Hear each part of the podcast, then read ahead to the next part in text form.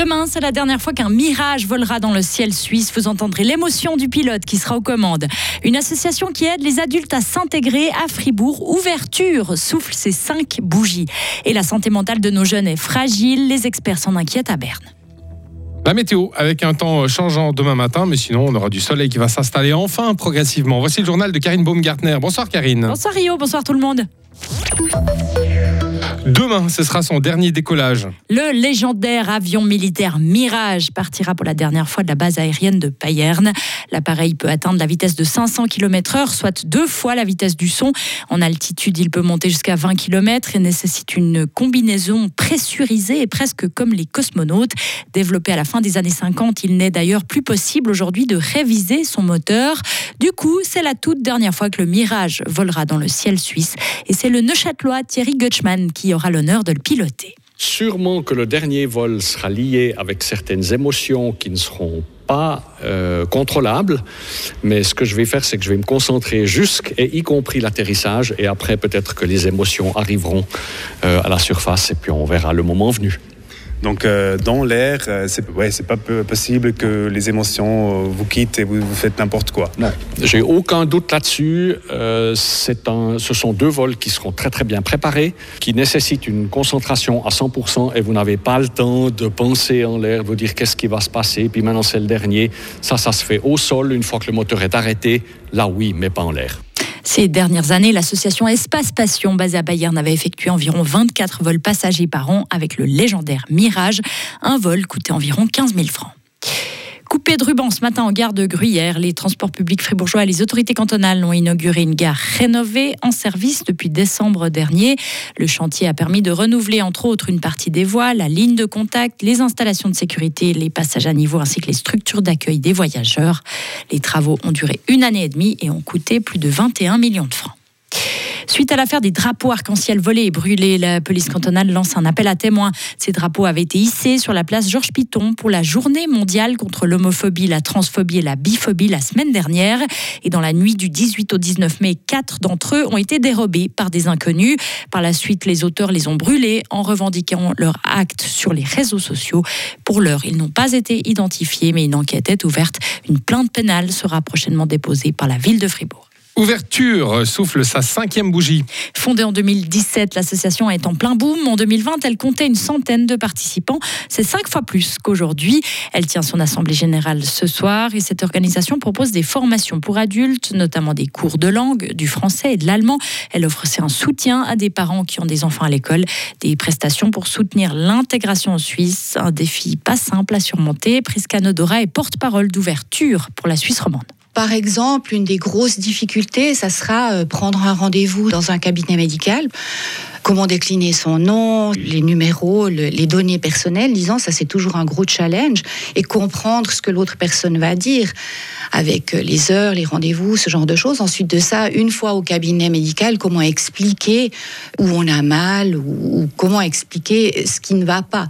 Ça, c'est vraiment une des choses sur lesquelles on travaille énormément, tous les problèmes de santé. Ensuite de ça, il y a tous les papiers qu'on reçoit. En Suisse, on reçoit beaucoup de papiers. Quand vous recevez des lettres et vous ne comprenez pas le contenu, c'est un immense handicap et vous savez pas vraiment où aller avec ça. Donc, on va prendre, euh, on va prendre des exemples de, de- de lettres que les participants et participantes ont reçues et puis travailler dessus et puis voir comment on peut y répondre essayer de trouver un schéma, des notes qui peuvent servir pour plusieurs choses. Par exemple, se faire des notes pour le téléphone, qu'est-ce que je vais dire en premier, qu'est-ce que je vais poser comme question? L'association Ouverture a des locaux à Fribourg et Bulle. Pour les plus intéressés, elle organise une journée porte ouverte le 23 septembre. Les experts s'inquiètent de la santé mentale des jeunes. Troubles anxieux, dépression, envie suicidaire, la hausse des problèmes psychiques chez les jeunes inquiète les médecins et les associations. Une conférence sur ce thème était organisée aujourd'hui à Berne.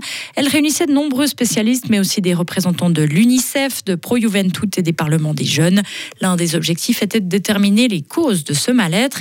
La présidente du Conseil des jeunes de Lausanne, Bleta Ademi. C'est pas mal de jeunes qui se posent des questions un petit peu sur leur avenir. L'écologie qui prend quand même beaucoup de place aussi euh, dans les questionnements des jeunes, tout ce qui est hum, lié au réchauffement climatique, aux crises euh, actuelles aussi, euh, aux conflits un peu sociopolitiques qui sont quand même ben, importants en ce moment.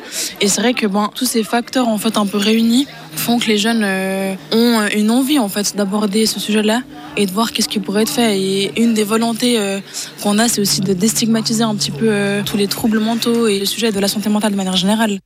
La conférence visait aussi à trouver des solutions. Parmi les pistes évoquées, faire de la prévention sur la santé mentale dans les écoles et renforcer la participation politique des jeunes. Interdiction totale de la publicité pour les cigarettes dès l'année prochaine. Le Conseil fédéral a transmis aujourd'hui au Parlement son message, un message de mise en œuvre de l'initiative populaire sur le tabac. Pour rappel, elle avait été acceptée en février 2022. Du coup, dès 2024, les affiches publicitaires, les spots au cinéma, la pub sur les bâtiments publics, les terrains de sport lors de manifestations sportives, ainsi que le sponsoring d'événements internationaux seront interdits. Faute de preuves, Tariq Ramadan est acquitté. Le tribunal correctionnel de Genève l'a finalement blanchi ce matin.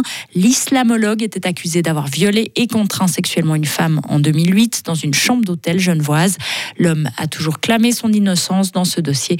Il demandait l'acquittement. La partie plaignante demandait, elle, trois ans de prison. Elle a déjà annoncé qu'elle fera recours. À l'étranger, l'Allemagne durcit le ton face aux actions des écologistes. La police allemande a mené une vaste opération contre le mouvement radical appelé Dernière Génération. Ces activistes ont mené plusieurs actions de désobéissance civile controversées ces derniers temps dans le pays. Les autorités ont donc perquisitionné 15 lieux pour suspicion d'infraction. Sept membres de ce collectif, âgés de 22 à 38 ans, sont visés par la procédure. En réaction, le mouvement a appelé à des marches de protestation. Et finalement, on parle botanique. Et oui, un arum titan a entamé sa floraison au jardin botanique de Zurich ce matin. Considérée comme la plus grande fleur du monde, cette espèce à l'odeur nauséabonde peut atteindre une hauteur de 3 mètres. Le spectacle ne dure par contre que 48 heures. Et les arômes titans proviennent de forêts tropicales de Sumatra. Ils sont parfois appelés phallus de titan en raison de leur gigantesque spadis. Et non pas à cause de l'odeur, évidemment. Non,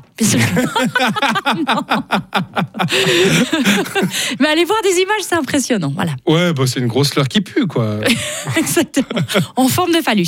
ouais, c'est ça. Donc, euh, oui, allez voir, allez voilà, voir. petit cours de botanique pour vous, c'est gratuit. Très bien, merci. ça Retrouvez toute l'info sur frappe et frappe.ch.